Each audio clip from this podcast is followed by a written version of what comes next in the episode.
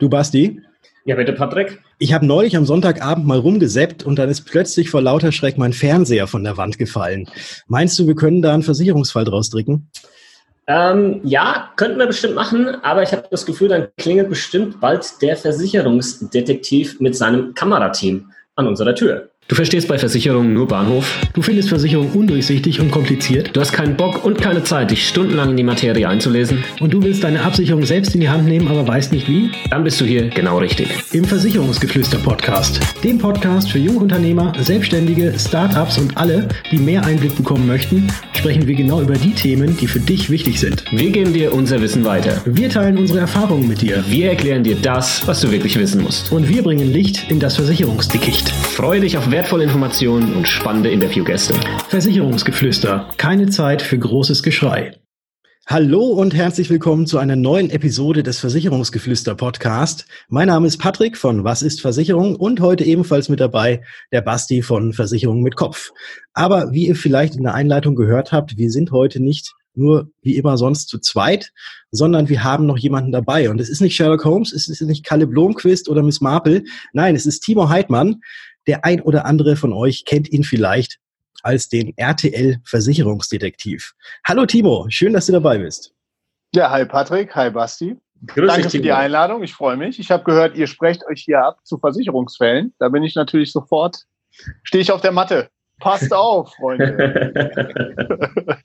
ja, Timo, ich hatte es gerade schon gesagt, du bist den meisten wahrscheinlich von der RTL-Sendung die Versicherungsdetektive bekannt. Und übrigens auch noch ein Fun Fact, du bist der Grund dafür, warum der Basti seinen sonntäglichen Instagram-Livestream um eine Stunde nach vorne geschoben hat, weil nämlich ganz viele gesagt haben, nee, 19 Uhr geht nicht, da müssen wir RTL gucken.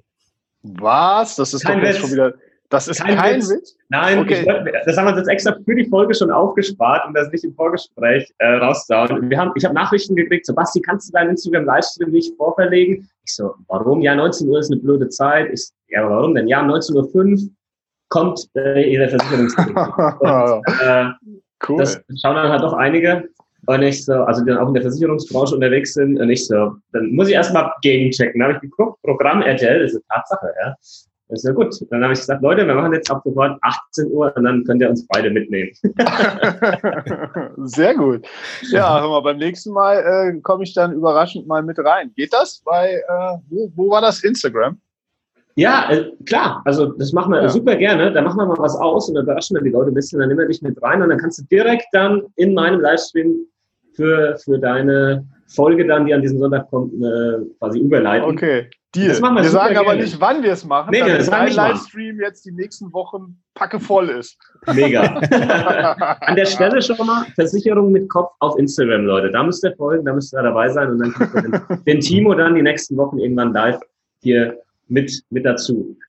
genau. Timo, genau. Wo, wo findet man dich denn jetzt auf Social Media, wenn wir gerade schon mit dabei sind? Du hast ja einen Facebook-Account und wahrscheinlich auch einen Instagram-Account. Wo findet genau. man dich denn da? Bevor bei Facebook ist es so ein bisschen, da, da mache ich mich immer unbeliebt. Also wenn man bei Facebook ähm, schaut, Timo Heidmann, also ganz offen, dann äh, gibt es eine, eine öffentliche Seite, die sieht auch, äh, glaube ich, so aus. Da erkennt man sofort, äh, alles klar, das ist der Kerl aus dem, aus dem Fernsehen. Ähm, manche landen tatsächlich auf meinem privaten Profil das kann schon mal sein, wenn Sie irgendwie jemanden kennen, der mich kennt, wir sind befreundet. Und dann schreibe ich immer, sorry, das ist mein privates Profil, bitte da und da hinkommen. Und manche entschuldigen sich dann so, oh, das habe ich nicht gewusst. Also es ist überhaupt nichts Schlimmes. Ich freue mich über jeden, der folgen möchte.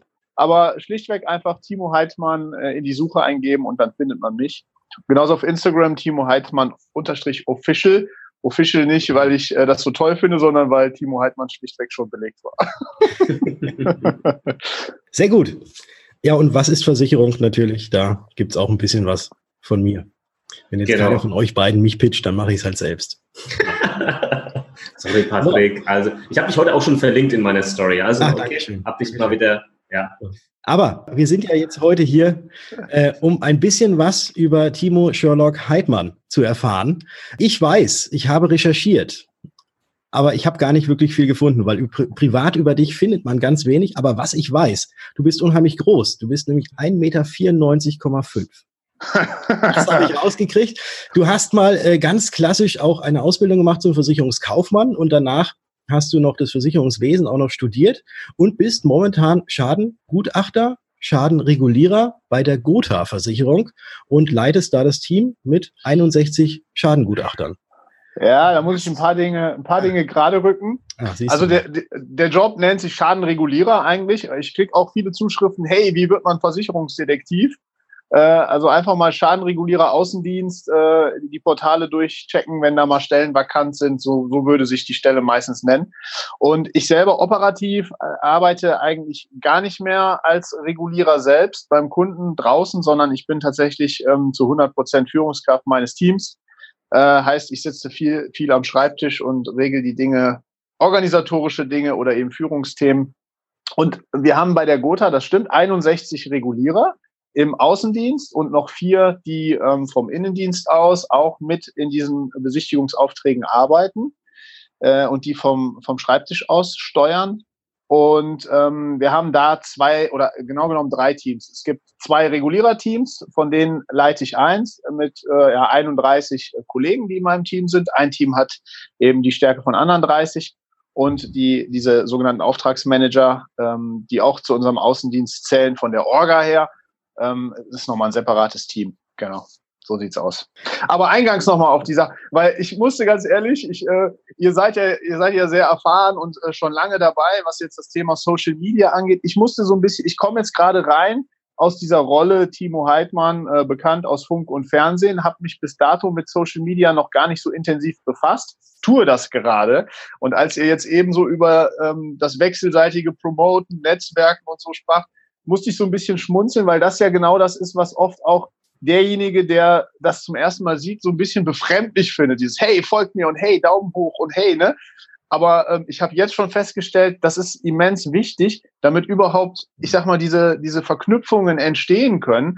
Und ich sehe das mittlerweile mit ganz anderen Augen. Ich finde es gar nicht mehr so im Sinne von, oh, da macht jetzt einer Werbung für sich selbst, sondern hey, nein, ähm, so funktioniert diese Welt. Und die Frage ist halt, ähm, diese Welt, was, was bringt die? Ich glaube ganz ehrlich, das ist die Zukunft, die Zukunft der Kommunikation und auch die Zukunft, äh, in der sich unsere Branche oder wo sich unsere Branche für öffnen muss. Und insofern ähm, muss ich dieses eigene, dieses eigene äh, Grinsen gerade einfach nochmal ansprechen.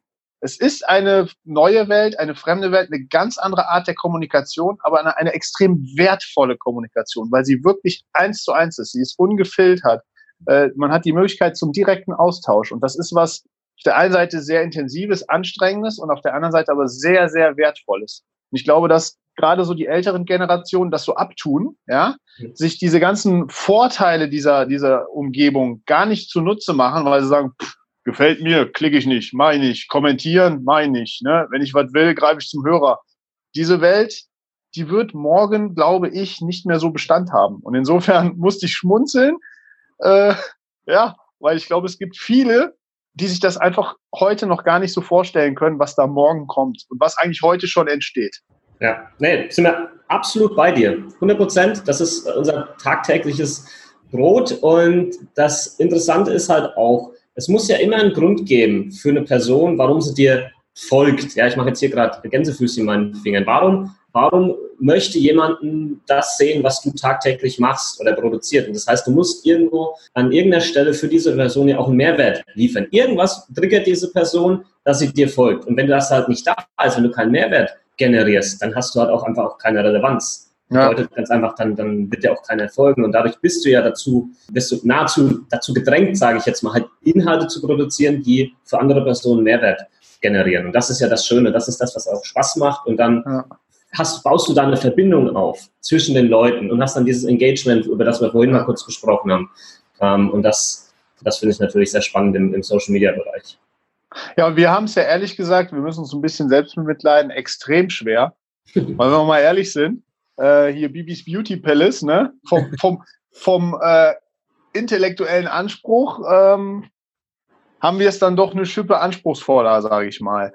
Und Klar ich sag mal irgendwie so, ähm, wir jetzt, die in der Versicherungsbranche ja groß geworden sind oder gerade wachsen oder halt eben daherkommen, uns dafür interessieren. Hm, ich glaube, wir können uns gar nicht vorstellen, wie unsexy die meisten Menschen da draußen Versicherungen finden. Also dieses Thema notwendiges Übel, ne, braucht man, muss man sich mit beschäftigen, hat man aber eigentlich keinen Bock drauf. So irgendwo, Versicherung, glaube ich, ist irgendwo so zwischen ähm, äh, Finanzamt, Steuer und Organspende. So irgendwo dazwischen. Ja, oder, so, Wurzel, oder Wurzelbehandlung irgendwie beim Zahnarzt. ja, ja, und das dann noch verhaftet mit diesem, mit dem tatsächlich dann auch zum Teil schlechten Image, was die Branche hat. Mhm. Echt schwer wo ich mir auf der anderen Seite sage, verstehe ich gar nicht, weil es betrifft jeden Einzelnen und sowas von in die persönliche äh, Lebensführung rein. Wie viel Risiko, wie viel Risiko bin ich ausgesetzt? Wie viel Risiko trage ich selbst? Wie viel Risiko möchte ich, ja, eigentlich äh, mir absichern, transferieren? Finde ich, ich persönlich extrem spannend. Aber ganz, ganz viele Menschen da draußen, die haben da aus irgendeinem Grund keine Lust, so richtig sich damit zu beschäftigen. Und in der Tat, das, das könnte ein Thema sein. Wir hatten jetzt gerade darüber gesprochen, wie transportiert man Inhalte, wie, wie erreicht man Menschen. Ja, ähm, und das ist ja auch so ein Stück weit das, was ihr im, im Podcast ähm, verfolgt. Das Ziel, die Branche mal an, erlebbarer zu machen, anfassbarer mhm. zu machen, die Menschen kennenzulernen dahinter. Äh, ganz, ganz spannend. Deshalb freue ich mich, dass ich dabei sein darf. Cool. Super gerne. Ähm, und ganz ehrlich, der Patrick und ich, wir haben mittlerweile, sind mittlerweile an dem Punkt, dass wir das so geil finden. Wir finden das so geil, dass die Branche einen derart schlechten Ruf hat. Wir finden das, wir finden das, aber weißt du wieso? Da ist so viel Luft nach oben da. Da ist so viel Potenzial da, wie du das Image verbessern kannst, wie du dich abheben kannst von der Masse. Das könntest du zum Beispiel in der Branche, die allgemein schon super gut dasteht. Wie willst du dich denn ja. dann abheben, wenn, wenn alle irgendwie toll sind, ja, ja. und also ich, ich finde, wenn man das so sieht, ja, das ist ja auch wieder ein Mindset-Thema, dann, dann, ist, dann hat, kriegt das auf einmal ein ganz anderes Bild.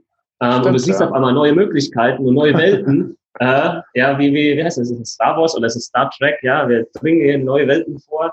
ähm, also, ich finde das Thema weiterhin unglaublich spannend. Sternzeit 583. Genau, Sternzeit. Oder so in der Art. Tagebuch oder Logbuch oder wie heißt das? Stern genau, irgend sowas. Irgend sowas. Timo, du hast, du hast ja gerade ein wunderbares Plädoyer für die Versicherung und für den Sinn und den Wert, den so eine Versicherung hat, rausgehauen. Vielen Dank dafür. Habe ich? Habe ich gar nicht gemerkt. Ja, siehst du mal. Siehst du mal. Okay. Hast du eigentlich, wenn wir jetzt noch mal so ein paar Jahre zurückgehen, ähm, diese Einstellung zur Versicherung schon immer gehabt oder bist oder jetzt noch mal ganz konkret gefragt, wann bist du morgens aufgewacht und hast dir gedacht, geil, ich mache jetzt die Ausbildung zum Versicherungskaufmann, weil genau das mein Ding ist. jetzt, hast, jetzt hast du mich erwischt. Genau. Also ähm, Fan von Versicherungen zu sein, das kam tatsächlich nicht, äh, wurde mir nicht in die Wiege gelegt, sondern ähm, das kam tatsächlich über die Ausbildung. Also ich war ähm, als, als Kind, ich hoffe, mein Sohn wird anders, als ich es war. Ich glaube, meine Eltern hatten es da nicht so leicht mit mir. Ähm, in der Schule immer so gutes Pferd springt knapp Kandidat mhm. und äh, auch so was die Interessen anging, eher weiter weg von Schule und irgendwie was Sinnvolles im Leben auf die Beine stellen. Und tatsächlich war es so, dass ich dann nach dem, nach dem Abitur ähm, die Ausbildung angefangen habe und in der Berufsschule das erste Mal richtig mitgemacht habe. Also mich hat das richtig interessiert. Äh, ich fand das spannend. Und da äh, wurde einfach der, ja, so der Grundstein bei mir gelegt, dass ich mich grundsätzlich für dieses Thema Versicherung auch begeistern konnte.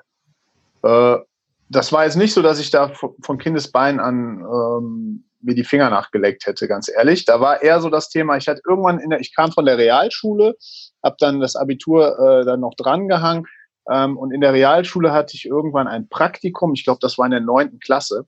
Und das habe ich äh, coolerweise bei der Kölner Messe machen dürfen. Äh, deshalb cool, weil ich, das ging, glaube ich, drei Wochen und ich hatte da die Möglichkeit, in der Werkstatt mit, mit den Jungs Sanitär äh, und Elektro unterwegs zu sein und auch äh, mit, dem, mit dem Büro, was die Werkstatt quasi ähm, ja, da betreut in allen möglichen organisatorischen Dingen. Und habe da wirklich auf sehr intensive Art und Weise die verschiedenen Charaktere kennengelernt. Wie ist einer oder wie waren die Kollegen da, die im Büro gearbeitet haben und wie waren halt die, die jeden Tag den Schraubenschlüssel in die Hand genommen haben. Und ich hatte mit den Jungs mit dem Schraubenschlüssel zehnmal mehr Spaß.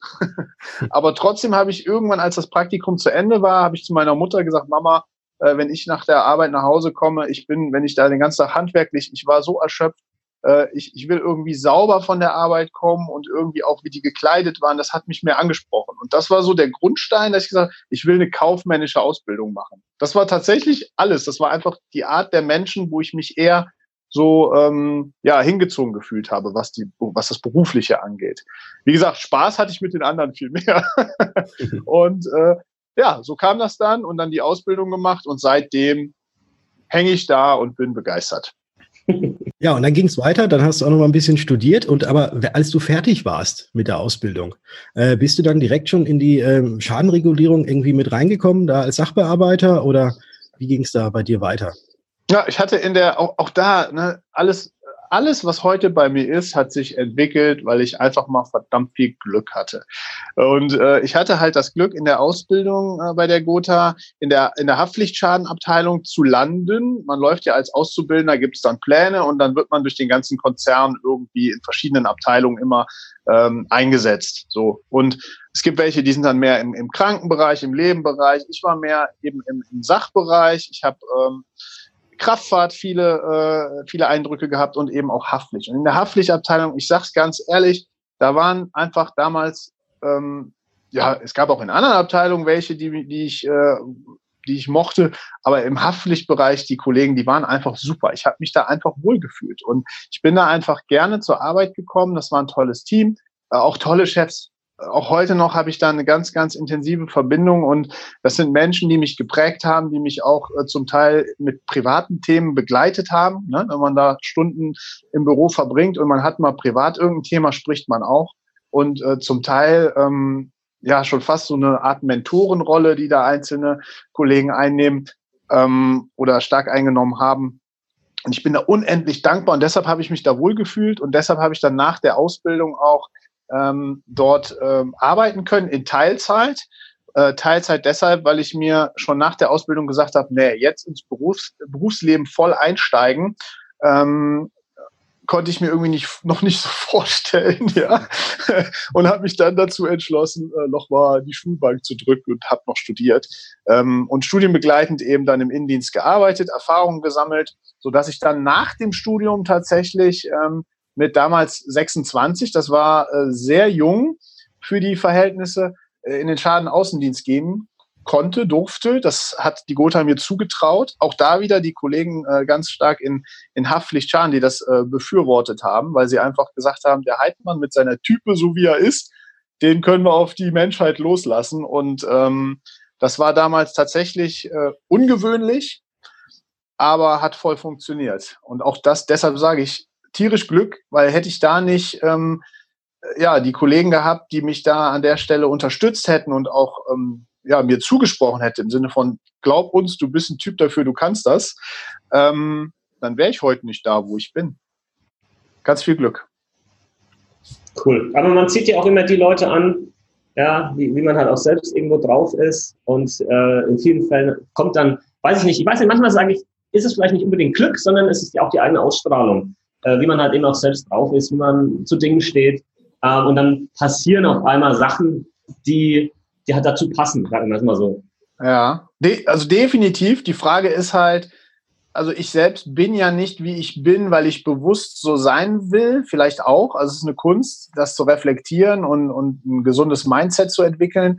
Aber wenn ich jetzt meine Entwicklung nehme, war ich ganz, ganz viele Jahre an der Stelle tatsächlich unbewusst oder unbewusster unterwegs.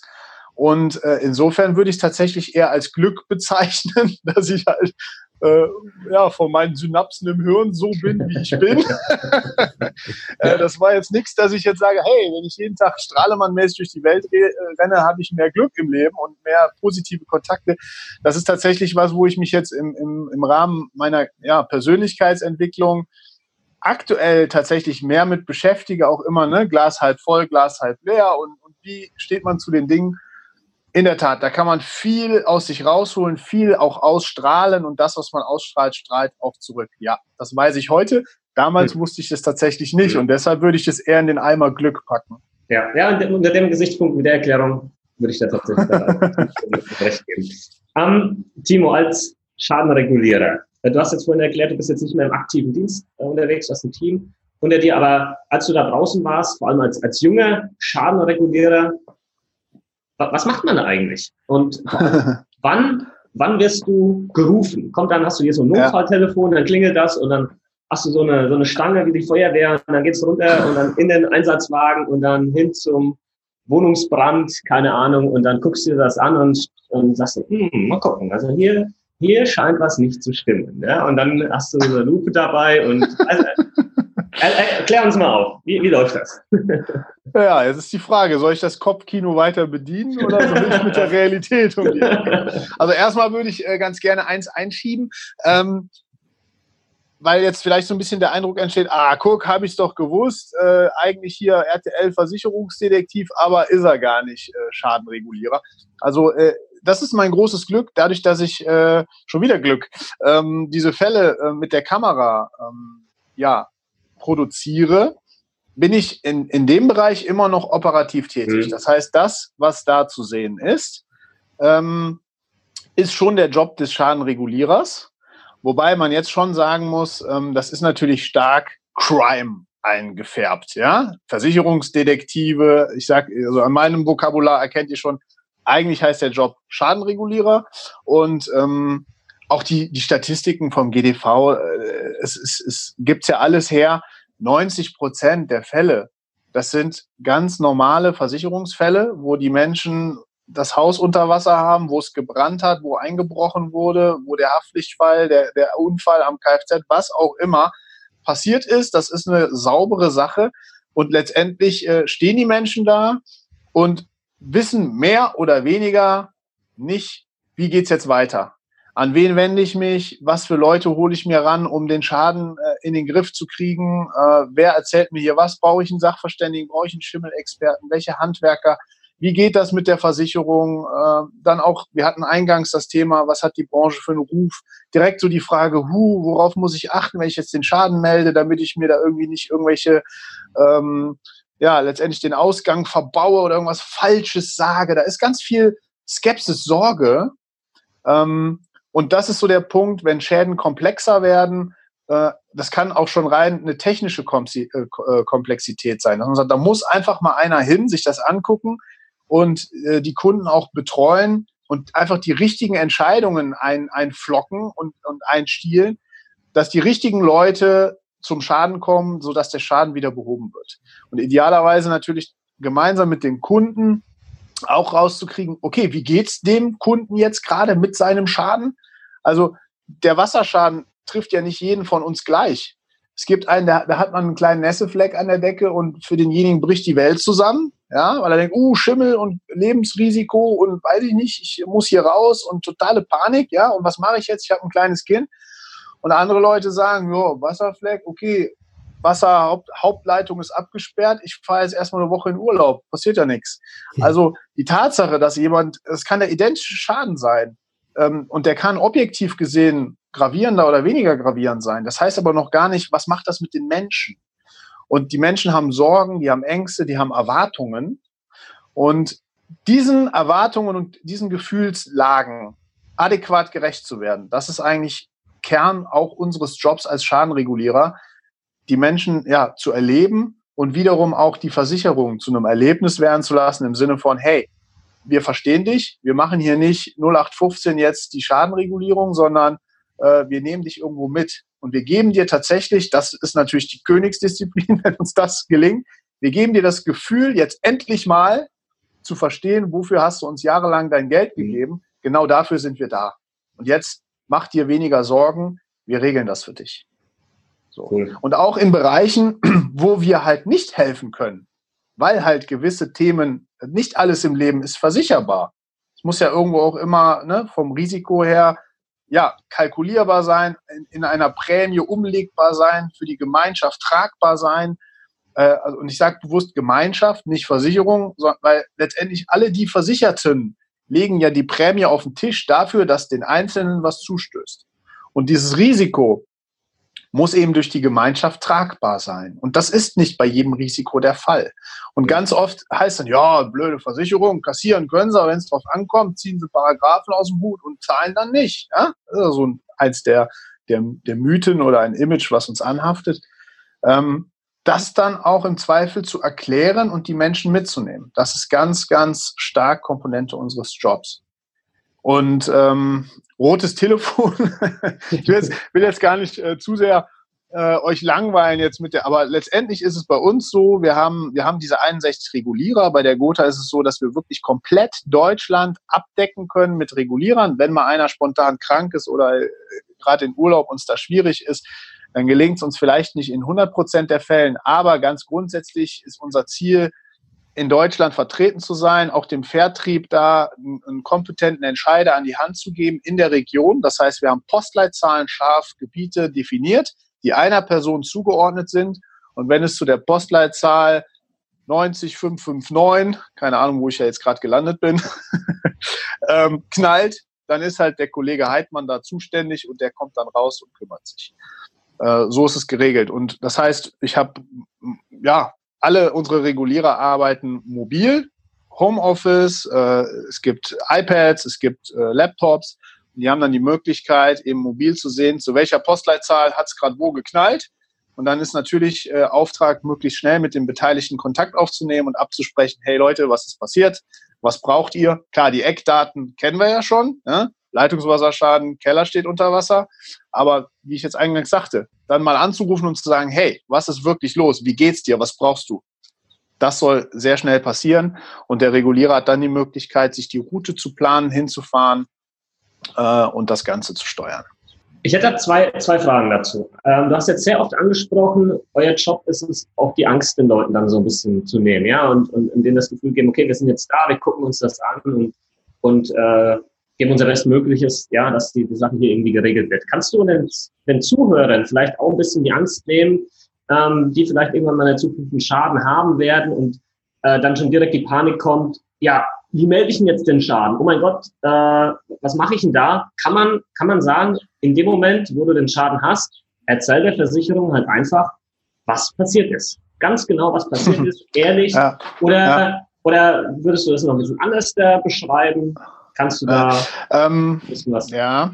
Also zwei Dinge dazu. Ich habe, ich habe äh, tatsächlich erlebe ich das auch sehr, sehr häufig, dass mich auch Freunde ansprechen. Äh, hey, äh, ich habe, ich habe einen Schadenfall. Da, da kommt jetzt einer von der Versicherung. Äh, muss ich da auf irgendwas achten? Ja, wo ich dann immer sage, Leute, nein. Also äh, weil letztendlich, es ist ja die Frage, auf was muss man denn achten? Die Frage ist, äh, hat man für sich selbst den Anspruch, bei der Wahrheit zu sein oder, oder meint man, okay, wenn ich jetzt einen Vorteil rausziehen kann, äh, mache ich mich eventuell sogar strafbar. Ja? Mhm. Also auf, auf irgendwas achten muss man eigentlich nicht. Man muss, ja doch, man muss darauf achten, dass mein Gegenüber, also die Versicherung, also äh, entweder der Kollege an der Hotline oder auch der, der eine E-Mail von mir bekommt oder auch der, mit dem ich persönlich spreche, dass der die Situation so gut, so transparent, so offen wie es geht nachvollziehen kann und möglichst wenig natürlich der Eindruck entsteht, äh, da hat jemand eine Motivlage, die in eine Grauzone geht oder sogar in den Schwarzbereich geht.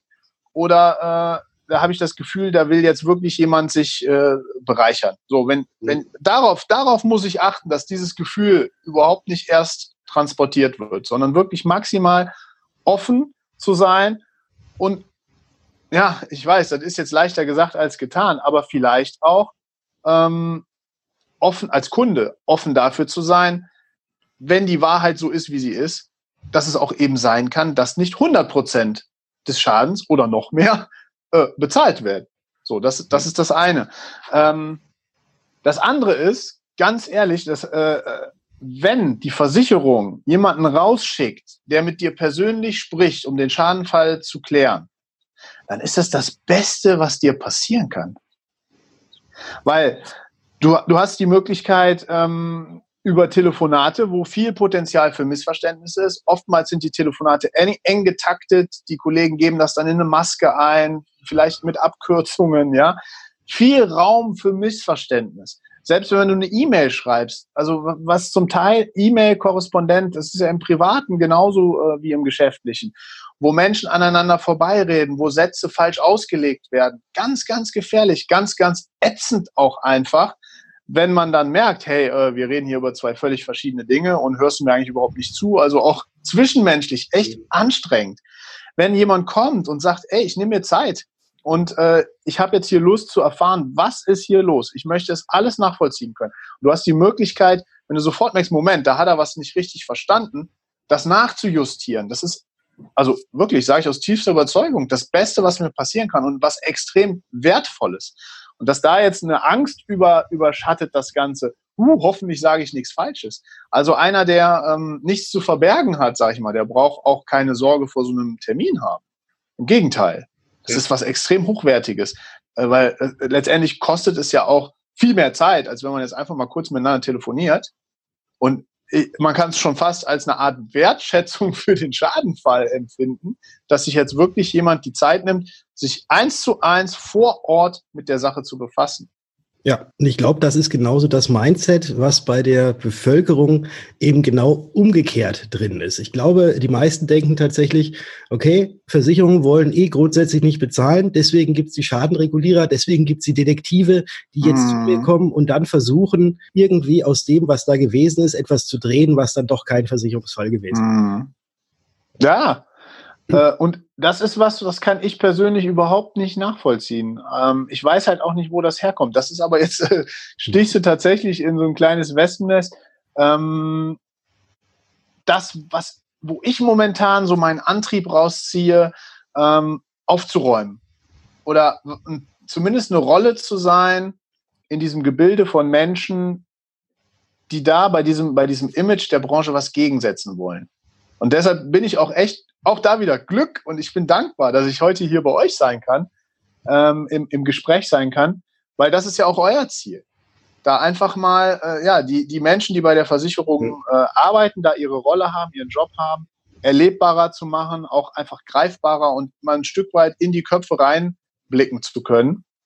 Ähm, wie ticken die eigentlich? Wir sind alle nur Menschen und natürlich haben wir auch unsere Rollen und auch als Schadenregulierer, natürlich habe ich da auch ähm, eine Rolle, ähm, die eine Komponente davon hat, wenn jemand äh, ein, ein Anspruchsdenken hat, was halt einfach nicht gerechtfertigt ist, äh, ihn da letztendlich ja wieder auf ein, auf ein angemessenes Maß zu reduzieren. Ja, ja. aber aber wahrscheinlich ist es dann auch eben so eine Sache der Erwartungshaltung. Ne? Was erwartet denn so. überhaupt ein Kunde? Ähm, Ganz genau. Wie, ja, also was krieg, was kriege ich denn von meiner Versicherung? Äh, und beziehungsweise, da würde ich auch gleich nochmal zu dem Thema, was wir auch immer wieder ansprechen, das eigenverantwortliche Handeln kommen, weil wenn ich eine Versicherung abschließe, dann sollte ich im Vorfeld auch genau wissen, was denn da versichert ist und was nicht versichert ist. Und nur weil ich jetzt irgendwie eine Versicherung habe und ich habe jetzt einen Schaden und dann sage ich, ja, das muss jetzt alles von der Versicherung bezahlt werden. Häufig kommt ja noch dazu, jetzt habe ich euch zehn Jahre oder sogar noch länger das Geld in den Rachen geworfen. Selbst wenn es nicht versichert wäre, könntet ihr mir das ja jetzt trotzdem mal bezahlen. Mhm. Also Sprichwort ähm, Selbstbedienungsladen Versicherung. Mhm. Jetzt habe ich da schon mal eingezahlt, jetzt sollen die mir auch mal was zurückgeben. Ich glaube, das ist alles, das spielt, das spielt da alles, alles auch so mit rein. Ja, und ich weiß, ich, ich weiß nicht, wie es euch geht, aber ich habe mir jetzt äh, gerade ein, ein, ein, Auto gekauft. Ich hatte vorher ganz äh, viele Jahre bin ich jetzt Dienstwagen gefahren. Da hatte ich damit kein, kein Thema. Ich fahre jetzt ein Privatauto. Und das musste ich jetzt versichern. Und bei mir war es jetzt so, äh, das kostet natürlich einen Haufen Schotter im Jahr. Ne? Sind ein paar hundert Euro, die da weggehen aber das tut mir überhaupt nicht weh. Weil mir, mir also nicht weh im Sinne von, äh, ich bin aufs Geld nicht angewiesen, sondern ich, ich kann diesen Gegenwert, ich schätze das. Mhm. Weil wenn mir jetzt einer über Nacht die Karre klaut, dann stehe ich hier und ganz ehrlich, das würde mir richtig wehtun. Und dieses Gefühl, ich kann den jetzt auch mal irgendwo abstellen und kann auch mal ein Wochenende wegfahren und muss nicht permanent auf mein Auto aufpassen, das ist ja, äh, also, also ich spüre das. Aber ich glaube, mhm ganz viele Menschen spüren das nicht. Und für diese Sicherheit, also ne, das ist, klingt jetzt vielleicht total Verkäufer abgedroschen, aber ich spüre tatsächlich an dieser Stelle, für mich ganz persönlich, dass ich mir da ein Stück Sicherheit einkaufe, Absicherung einkaufe. Und da bin ich auch bereit für, das Geld auf den Tisch zu legen. Ich bin nicht bereit, das doppelte Geld auf den Tisch zu legen äh, bei einem, wo ich genau weiß, okay, äh, da zahle ich jetzt viel zu viel und ich kriege diese gleiche Sicherheit woanders zum halben Preis da bin ich natürlich auch sensibel und möchte da natürlich äh, irgendwie auch das Gefühl haben, dass ich, dass ich einen, einen guten Preis zahle. Aber von der Grundsache her kommt das bei mir an. Mich, also ich, dieses Thema, sich absichern gegen Geld, ist bei mir nicht negativ verhaftet. Im Gegenteil. Ja. Also ich bin mir dessen bewusst, dass ich mir da, dass das ein hoher Luxus ist. Weil wenn ich alle die Risiken, die ich im Leben hätte, wenn ich die selber tragen würde, das würde mich ganz ehrlich extrem belasten. Auch so, ich, ich habe jetzt erzählt, weiß ich, habe ich erzählt? Ich weiß nicht, äh, ich bin Vater jetzt äh, seit zweieinhalb Jahren. Da geht's ja dann auch um das Thema, wie mhm. sichert man seine, seine Familie ab. So, wenn du Vater wirst, also alle, die jetzt Kinder haben, werden es nachvollziehen können, das Leben ändert sich komplett, dein Fokus verändert sich komplett. Äh, und du hast auf einmal diesen kleinen Wurm und in deinem Kopf steht alles, ja, steht alles Kopf, ja. Und dieses, dieses Gefühl, wenn mir jetzt irgendwas zustößt und der Wurm leidet dann darunter, das ist unerträglich. Und wenn du da eine Möglichkeit hast, zu sagen, hey, selbst wenn mir jetzt was zustößt, dann ist das äh, emotional, zwischenmenschlich immer noch natürlich dramatisch.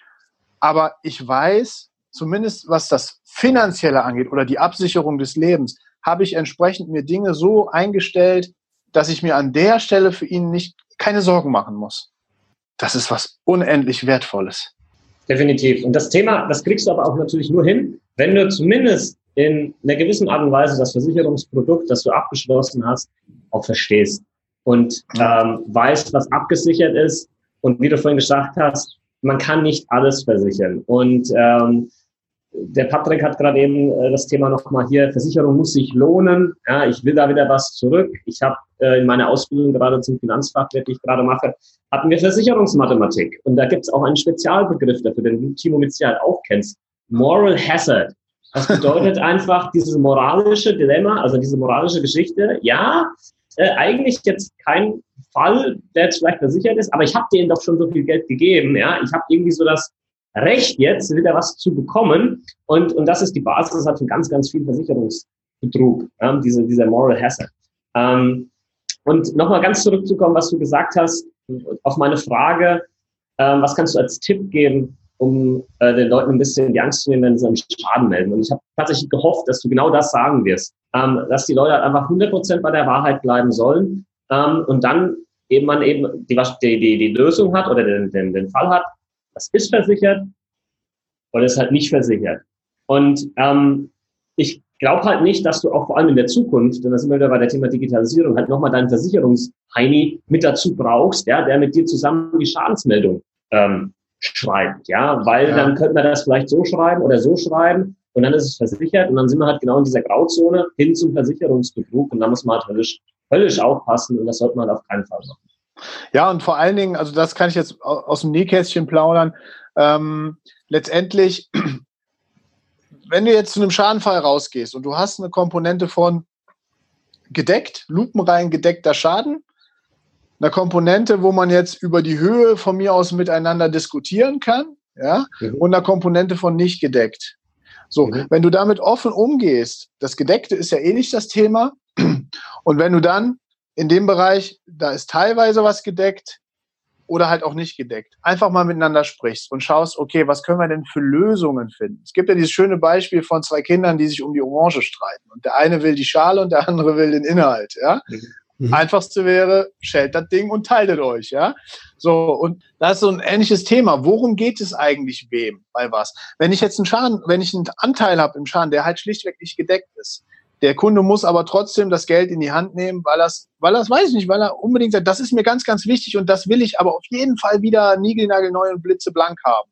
Und an der Stelle kann man für ihn nichts tun. Gibt es vielleicht eine andere Komponente von Schadenfall, wo er über Eigenleistung oder ähm, ja nochmal eine besondere Betrachtung der Sache ein Stück weit, ich sag mal, da einen Vorteil schaffen kann, dass er Geld bekommt, was ihm aus dem Versicherungsfall zusteht, was er dann aber vielleicht dafür verwenden kann, was sonst von der Versicherung vielleicht nicht gezahlt worden wäre. Und unterm Strich der Kunde sagt, ich hatte meinen Schaden, da freut sich nie einer. Es sei denn, du bist derjenige, der es darauf anlegt, einen Schaden zu verursachen, um die Versicherung zu missbrauchen. Mhm. Äh, aber der Schadenfall ist erstmal was was Einschneidendes, was Ätzendes, was keine Sau gebrauchen kann. Entweder weil es dich komplett aus der Bahn wirft oder weil du dich auf einmal mit Dingen rumschlagen musst, auf die du eigentlich gar keinen Bock hast. Ja? Das heißt, erstmal ist es was Ätzendes. Und dann trotzdem zu schauen, am Ende in der Gesamtgemengelage, in der Regulierung, habe ich ein Paket für mich geschnürt, zusammen mit dem Regulierer oder dem Versicherer, dass ich sagen kann, okay, abgehakt und gut gelaufen. Das ist doch mega, mega wichtig. Mhm. Und und, und deshalb sage ich eingangs einfach bei der Wahrheit maximal transparent und von mir aus auch sagen, hey, äh, da habe ich das Gefühl, da werden wir aneinander stoßen und da werden wir vielleicht auch nicht auf einer Wellenlänge sein. Da bringt es überhaupt nichts mit, mit äh, Ach und Krach, mit Gewalt, mit Drohgebärden. Wenn das hier nicht läuft, dann beschwere ich mich. Ich kenne aber hier den und Hinz und Kunst. Alles total Banane. Lieber versuchen, auf Augenhöhe zusammenzukommen und ganz klar die Punkte anzusprechen. Das ist mir ganz besonders wichtig. Hm, tut mir leid, an der Stelle kann ich aber nichts für dich tun.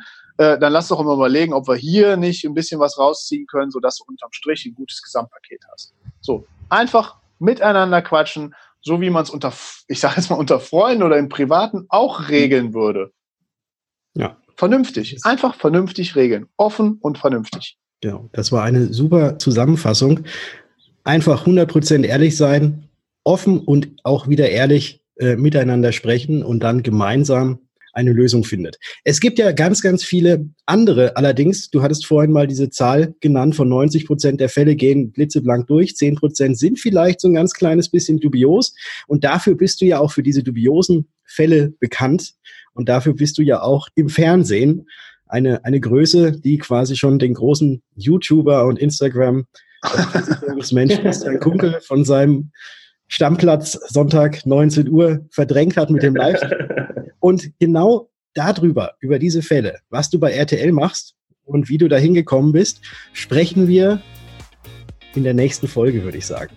Genau, wir machen dann Teil 2, ja, weil der Timo hat natürlich noch viel, viel mehr zu erzählen. Das ist gar nicht in eine Folge rein, deswegen sprechen wir in der zweiten Folge über sein Leben als Fernsehstar bei RTL und ob diese Fälle auch wirklich alle echt sind oder ist das ist scripted oder halt doch nicht. Und ich glaube, da kann der Timo auch noch ein bisschen aus dem Nähkästchen plaudern. Da freuen wir uns schon drauf. Ähm, wir hoffen, euch hat diese Folge schon äh, viele Einblicke geben können in das Thema Versicherungsbetrug, Versicherungsmissbrauch, Schadenregulierung ähm, aus der Praxis, was der Timo hier erzählt hat. Und ähm, Timo, erstmal danke dafür. Und ja, wir hören uns dann gleich wieder in der nächsten Folge, hätte ich gesagt. Bis dahin. Ja, wir hören uns. Ja, danke mhm. euch und äh, auf jeden Fall beim nächsten Mal dabei sein. Es wird ein ganz anderes Gespräch. ciao, ciao. Ciao.